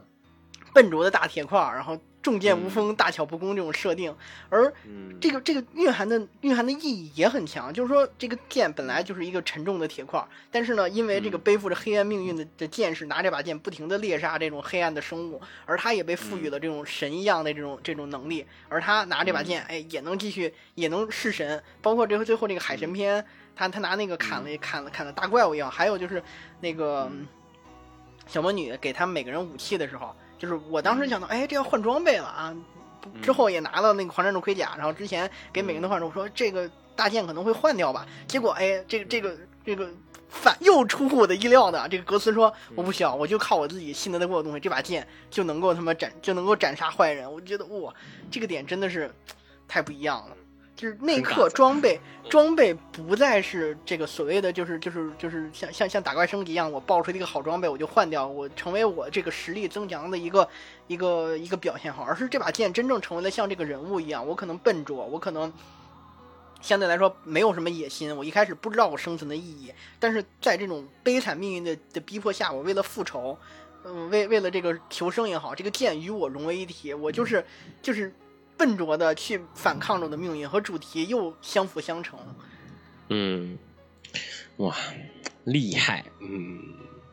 那其实，在在聊到最后啊，就是说，就是都这胡逼瞎瞎瞎侃了这这么久啊，就是说，这个号称啊万物之祖的这个《剑湖传奇》启发了多少这个二次元作品的这个设定，就是开启了很多，就是说，就是以这个《剑湖传奇》为起点啊，就是开启了很多所谓的呃异世界风格的东西啊。但是你就是这个东西我没总结啊，我不知道，就是说这个小明你有你有看到什么？就是也有这个所谓的。就魂系列我知道，就是或者是别的我就不太清楚。我反正是魂系列的经典粉丝，就是宫崎英高，就是好多人都说宫崎英高就是借着这个剑锋传借借着借着这个这个他做的这几款游戏，然后来来来来武装催更，然后然后拿着自己投资去催更这个剑锋传奇，包括一开始黑魂，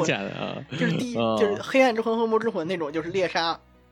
那个强大恶魔那种设定，然后在这个当中又包含了这个这个主角的穿的一些盔甲，然后中世纪的这种封建骑士的盔甲，然后猎杀着比自己强大很多那种魔物，就很明显的就是这个剑锋传奇的这种外在设定。然后到第二部血缘，它带来的那种人们逐渐疯狂，然后然后人逐渐兽化，然后后来那那些扭曲的很克苏鲁风格的怪物都很。都也很能看出《剑锋传奇》的这种意味，但我一开始觉得啊，可能不那么《剑锋传奇》的。最近那部《只狼》的时候，结果主角掉了一只手，然后那个手换成了异手，啊，就换了一个世界观。他讲的还是就还是有有这个《剑锋传奇》的痕迹在。然后呢，另外一点就是就是提到这个这个这个这个，我另外喜欢一个题材就克苏鲁。克苏鲁这个风格里面提到的说，这个这个这个，我觉得克苏鲁最好最最这个，在这个这么多年的这种运营之下，基本上现在你一提到克苏鲁这个这个作品是克苏鲁题材，克苏鲁的这个爆点就破功了，就是它不再是那种隐藏在黑暗之下的东西，而直观的我们开始从美学从视觉上去欣赏克苏鲁文化，主要就是异教崇拜。还有这个人人的变异，而这两点在这个在这个这个这个剑锋传奇的 cut 边设定上面，又能看到很多它的这种色彩，比如这种使徒的变异也好，还有这个那几个神之手，包括嗯，除了那个那个龙王。还有那个那那那那那个那个皎月骑士之外的那些使徒，都是这个五官错位，然后这个这个肢体扭曲这种东西，然后他们变异的过程又很克苏鲁，然后他们逐渐还有他这个这个这个可能被弃掉这种深渊之神的这种设定，就我们这个这个这个世界到底是怎么运行的？这几个界在在这个界中，这界这这几个这个世界当中逐渐融合，然后这几个世界重叠，然后在世界之下是人们的这个这种邪念，或者是是是这个这个绝望扭曲成那种。怪物都有很深的这种克苏鲁文化，这个叫什么呀？呃，无法窥探到的黑暗这种设定，所以我觉得这种亚文化符号就本身，呃，这个三浦健太郎就是一个把这个亚文化这个这各种看的片儿，然后融合进自己作品的人，而这些东西又反哺到亚文化。具体说他到底致敬多少什么，还是抛砖引玉。栗子头你做的特别好，哎呀，嗯，哎呀，牛逼。哎呀，但是就是说，其实再聊聊这个，到最后啊，就聊到这个克苏鲁啊，然后或者是魂系列这样的一个东西啊，就是反所谓的反哺啊。我觉得在很多就是那但有这样的一个这么伟大的一个作品做参考，反倒是异世界现在越来越越来越越来越淡了，越来越这种所谓真正的需要对人物去做极度扭曲的，或者是我觉得你就算不去去寻找所谓的那么那种那么严重的那种。呃，这这个《剑锋传奇》，你也可以看到看《剑锋传奇》里面所谓的人物的这种信念感，这种信念感也是非常非常强的。就这样的刻画也是比较比较好的。为什么现在我觉得就是说异世界番里面就反倒是去极度的去苛刻所谓的这些装备这些东西啊？就是觉得这这种装备这东西，就反倒是《剑锋传奇》里面最不去描写的，可能到后期会加刻描写，但之前好像描写的还是真正的所谓的这个所谓的世界观、所谓的观念这个东西。就是现在的人好像这种东西已经。是已经不在意了吗？或者我在我看来，可能就是这种感觉，就是对这种东西好像是就已经在设定内吧，就是这种感觉。我反正觉得好东西是从来不过时的，好玩意儿多少个年代过去都是好好玩意儿。就是当当你的，就很多时候我们说这种很酷炫的招式也好，很酷炫的大招也好，还有这个这个各种这个炫酷的魔法也好，他们我觉得更多的时候就是你当然这你你是他的表现风格，但是如果你真的是。这个立足像像这样像剑锋传奇一样立足于人物，立足于他们的命运，立足于他们的冒险。然后，呃，世界整个世界观是为了辅助他们这段冒险来说的话，那像他这样刚健朴实的去描绘一段冒险，比如说像这个小魔女使用魔法的时候，不是哎我放一个火球，哎我这个这个召唤召唤召唤一个水元素，而是很很质朴那种很凯尔特风格的这种这种传统德鲁伊魔法，哎就是哎用点光线。啊，用用点洪水、树枝、泥土，很这个普通的大自然力量，很真实的手法。就这种东西，既能看出来他是下了很大功夫去研究，然后去去寻找这个所谓的这个这个凯尔特文化当中，就欧洲最早的那，就是基督教没有传入，然后罗马可能还这个罗罗马刚刚兴起的时候，那个时代的这种所谓的魔法文化，包括亚瑟王时期这种这个这这这个这个魔法文化去魔法的这种这种叫什么呀？能量或者是这个资料去参考也好。这些还有还有你刚才提到这些装备，就是包括那个大剑，还有他的这个战斗中招式啊。你看到他的招式，不是说哎我要使什么大招，喊喊几个技能，喊技能最多的是那个小小小小妖精，那栗子头，哎妖精次元流啊，是吧？我我这个这个使，然后然后那个那个小孩总想着一步登天，哎我有什么大招，然后然后然后然后去战斗，而就是普普通通的我一一招一式，然后拿刀砍，然后拿剑劈，然后去完成我的命运。这种东西，嗯。不是我们想想到的这种传统少年漫那种友情、努力、正义，所以我需要获得的一些很外在的东西，就是，哎呀，我要学到什么技能，我要获得什么装备，而是很内在的，就是我真正强化的是我的意志、我的心灵，而这一切，这一切的原点又回到他一开始塑造出的那些。很细腻的人物，就是像像像女性漫画家学也好，还有说像这个像自己去体悟也好，或去获得的这些这个人性上的成功和这种人物的这种性格上的生成长，我觉得这个是真正的。如果说好玩意儿、好作品，你过很多年之后，可能可能观众看到这个时候不会提到说，哎，这里面有一个很强的作品，什么螺旋丸，嗯，对对不起啊，对不起啊，文老师，提到什么螺旋丸呀，提到什么什么大招啊，千脚招大招，而是提到哦，这个人物，这个手持着大剑的这种战士啊，怎么样为。这个完成自己的复仇的壮举，怎样重重新拾回自己这个当年，呃，失去的感情也好，失去的这个这个同伴也好。嗯，那最后最后我还特别想问你一个问题啊，除了十之刻之外，你觉得这个就是别的章节啊，就是你最喜欢断罪篇的这个章节，就是诞生诞生记这个章节以外啊，你还有没有特别对印象比较深刻的这些，就是说比较片段或者是情节啊，在里头啊？哎。这呃，操！我觉得今天这个这个是这个电台录了好多，我都之前都忘了说了。就是我特别喜欢，就是他在于他对于每个人物的他的他辅助这个人物的时候，他会回他会写这个人物的意识空间。比如说最开始你能看到他那个那个那那那个总督，那个总督，然后然后然后要献自己女儿，最后没献祭成。那从那个时候起，你就能感觉到他的回忆不是那种就是。火影放一个斜的黑框，然后，然后，然后就直接正面叙事了。它整个正面叙事是一个连载了十年的这个黄金之风，呃，黄金时代。而这个我觉得不能算是不能算是这个倒叙了，不能算是回忆杀了，这就是一长段的叙事。而好几个点，就像刚才提到是格里夫斯驾着驾着车，然后冲到湖里边说他整个这个回忆自己啊，回忆自己豁然历史观曾经的一个时间线，就如果他他跟这卡斯加这个在一起之后，他的人生怎么样，然后进而。塑造出人物，还有就是这个小魔女和那个烧火妞，然后进到卡斯加的这个梦境里边，呃，梦境当中去重新帮他找回记忆的时候，那个每一个这个象征性的点，那个每一个这个。这个把我当把当年这个黄金时代片卡斯加所经历一些重新展示在观众眼前的时候，用了另外一种手法，就是怎么样在一个这个很你都我说说精神分析学可能现在都有点俗了，就是把当时那些故事重新用的一种方式演绎出来的时候，就能看出来他在塑造故事的时候，他能用正反意识形态、意识意识方面和这个正面叙事方面两方面去塑造这个故事、塑造人物，更能看他的高深。还有那个。那个英之团的那个、那个、那个、那个、那个小小小小郭道妞，那个、那个，嗯，可能是金发，也也可能是白发的那个那个小姑娘，叫叫什么来着？嗯，艾艾艾艾尔雅还是艾艾丽雅，反正就是就那个那个周旁边有一个小碎催骑骑士贵公小碎催的那个人，然后他见到小魔女跟他聊说，哎，我的人生怎么样？我是一个这个我是一个鹰鹰的孩子，然后我一开始一直以为我是只鸭子，然后他用的那种童话的方式去表现，又让我觉得。操，又忘题了。他把整个就是他参考很多格林童话，然后用童话的说法，又把他的那个人生，把人的故事讲述一遍，就能证明他的表现力真的是非常之强。他用他能用各种方式去表现他想要的人物，而这种这种不一样的故事形态，又来反衬这个人物，又让这个人物上升了一个层次。嗯，哇。屌，我都你你说的我都已经 我都已经没法接了，我靠！哎没想到你看的还这么这么认真的了，这么认真的看完了这这么一大堆，我原本以为你就是草寥寥寥寥的草看一波呢，我靠！不，我就这么跟你说吧，我这个作品我看完之后，我久久不能平静，就是我看完之后我说我，这个这个这个这个作品融就是。咱咱虽然说我后知后觉啊，我必须得承认，因为我入宅晚，我是我是这他他他连载了好多年之后才才入的坑，甚至说当时都没有完全看完。我是最近说要录节目，我才才把这个断队篇之后的故事一下一口气全部完。而这而但这个作品，我可以拍着胸脯说，这是我看到现在为止这个我这么多年看的漫画里边最符合我所有胃口的点。它可能有些点。在深度上可能不如一些作品，然后它在这个某些设定上可能不一样，它的人物塑造上面不如某些作品，但是画工上面我必须说，这个是我看过的，我自己觉得是最好的，最符合我胃口的啊，那么精细的，像像像宗教画一样那种故事和它的画风，然后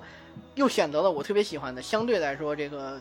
低模的展开，渐渐高模的这个这个爆发，就跟那个。这个冰火之歌一样，一开始哎，好像就大家就是就是互相争夺，就很很现实的题材。然后龙一醒，然后外面的异鬼就进来。而这个就是哎，一开始大家好像这个暗流涌动，有一些小怪物，有一些这个这个这个这个这个这个怪物在这个世界上横行。但是呢，突然有一瞬间，就展开了高门展开，然后外敌入侵，然后然后这个这个这个魔王包裹着这个人类的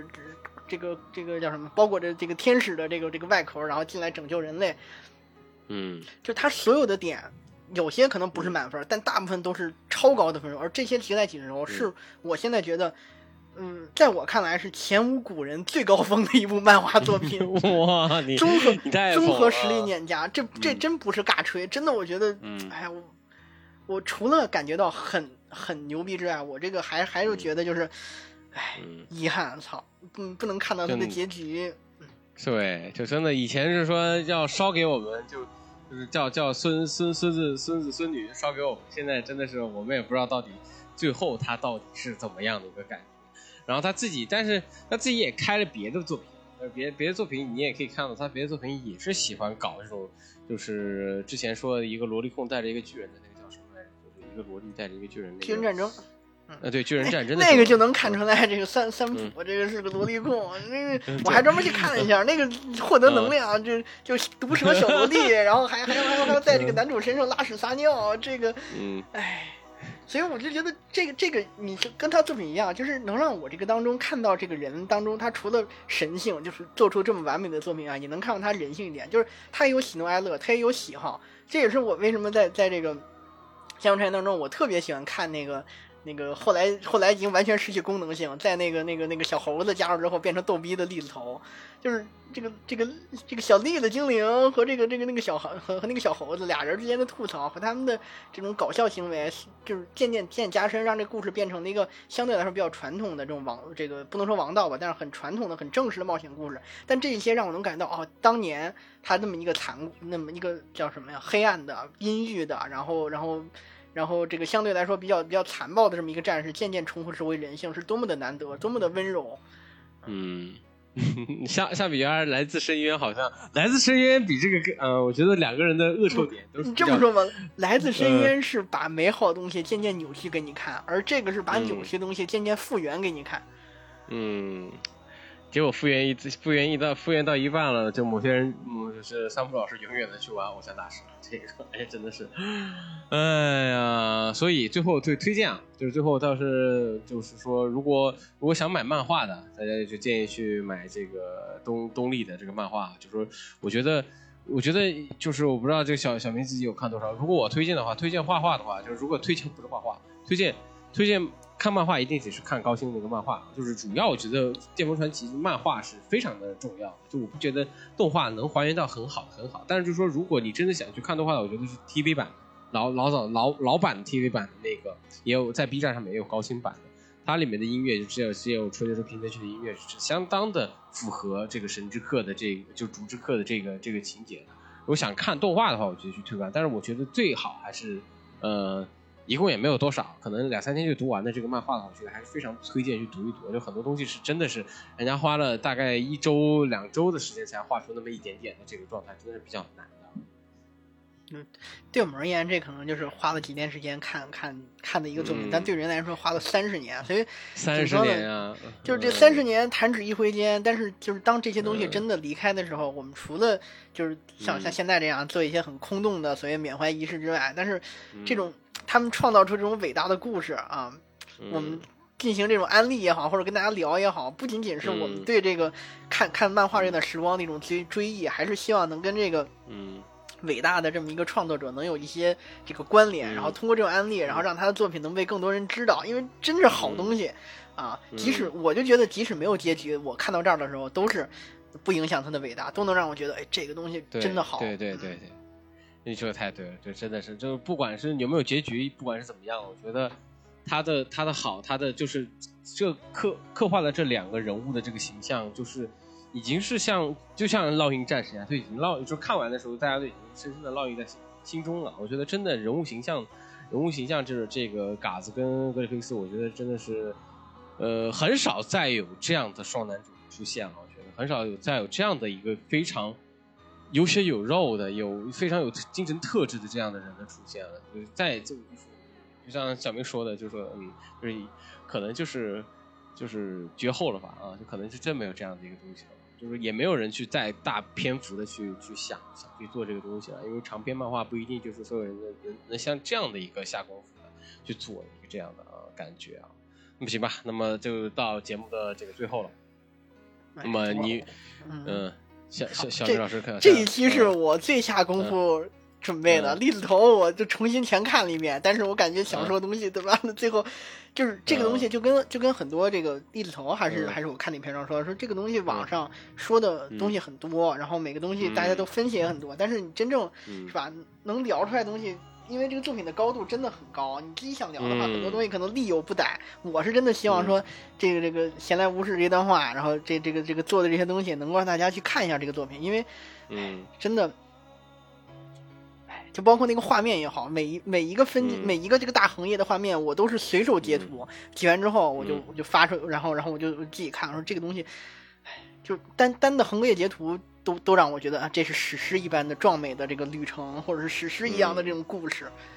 嗯，哎，搞得我又想回去看一遍。了。哎，真的，你真的应该去看一下，嗯。因为这个故事，嗯。你就是我是一个每次看完看看故事之前，我就是像那个哈利哈利遇上沙莉一样，我会翻最后一页，就看几页之后，我就会看到最后故事。但这个就是因为我知道它没有结局，所以我就是就是嗯一步一步顺下来，我不知道将来会发生什么。但嗯嗯，就像我刚才说的，除了黄金这个黄金黄金时代的最后，这个这个十之刻让这个鹰之狼团灭，我知道这我提前知道结局之外，后面每期发展我没有觉得太多的就是说哎意外，不像巨人嗯这个这个这个进击的巨人一样，哎全全是反转啊，这个。嗯嗯它不是那种大世界观谜题，然后让你去猜测世界的真相什么。可能除了格里夫斯真正有什么目的之外，没什么太多的嗯，就是让你觉得疑惑的东西，或者让你觉得气焰的。但这种这种，就是你知道他总有一天会复仇成功，他嗯，他会渐渐的遇到同伴，渐渐重拾性。而这些旅程的展开的时候，你真的是引人入胜，让你去期待啊，我这个人物会遇到什么样的命运，他会怎么哦嗯，这我都知道，卡斯加最后肯定会恢复记忆，但是。就当你真的见到这些人物，看到他他的这种感情纠葛之外，你就会会理解这个人物，会就觉得哦，他做出的选择，或者说他背负的命运，都是嗯都是都是你无法去苛责他什么。嗯，说回到就格里夫斯那个，你说他黑了，你说他最后献祭了同伴，这个不不不可理喻吗？不是不可理喻，你换你，你可能你也会做出同样的选择。嗯，对，就是换我，我觉得为什么就是说大家觉得是黑化，就是我觉得如果真正就是你变成这样的手筋、舌头什么东西，就变成你原本最辉煌的时刻，你可以跟跟嘎子五五开的时候，就虽然输了输了一点，但是五万，但你现在看到一个这么苍老、这么不堪的样子的时候，你当然想回回到以前。就是按人物人物的这些所谓的至阴面或者怎么样，就是本来就是我们这所谓的劣根性的地方。我们正视这些地方，才能更更好的去面对所谓光明的这些东西嘛。唉，我可惜了，嗯，就真的是没有，就是对对于我从小就是我高中看的时候，就真的是让我觉得，原来漫画也可以这样，就是原来漫画也可以对所有的东西可以这么丰富的、深刻的去描绘，就不是真正的是让你去作为一个娱乐去去去走的一个东西。我觉得它真的是像一部，就带着你进入这个世界，就带着你进入一个。他想所描绘的一个世界去里头，而不是说他是各种的炫技啊，他是为了服务观众的也好，他真的想去做一个好故事，想想让大家进入到这个所谓他就是三浦老师自己创造的这个故事里面。这种这种，我觉得这样的一种热心或者这样的一个真诚的程度，是现在很多很少很多人不具备，很多漫画家是不具备。他想只是想为了火，或者想为了就是说讨好观众。就是但但在这个三浦这个这个创作里面，虽然你说他可能后面越越加入这种有点王道的感觉，但我觉得也是三浦出最初他也是与时俱进的嘛，他也是他在在吸收的同时之中，他想把很多东西综合进去，把自己很多理念，就说你说你说这个哲学理念里面，就是你就看三浦是非常尼采的一个人啊，就是极度尼采的一个人，就觉得哇，也真的真的很很很厉害的一种，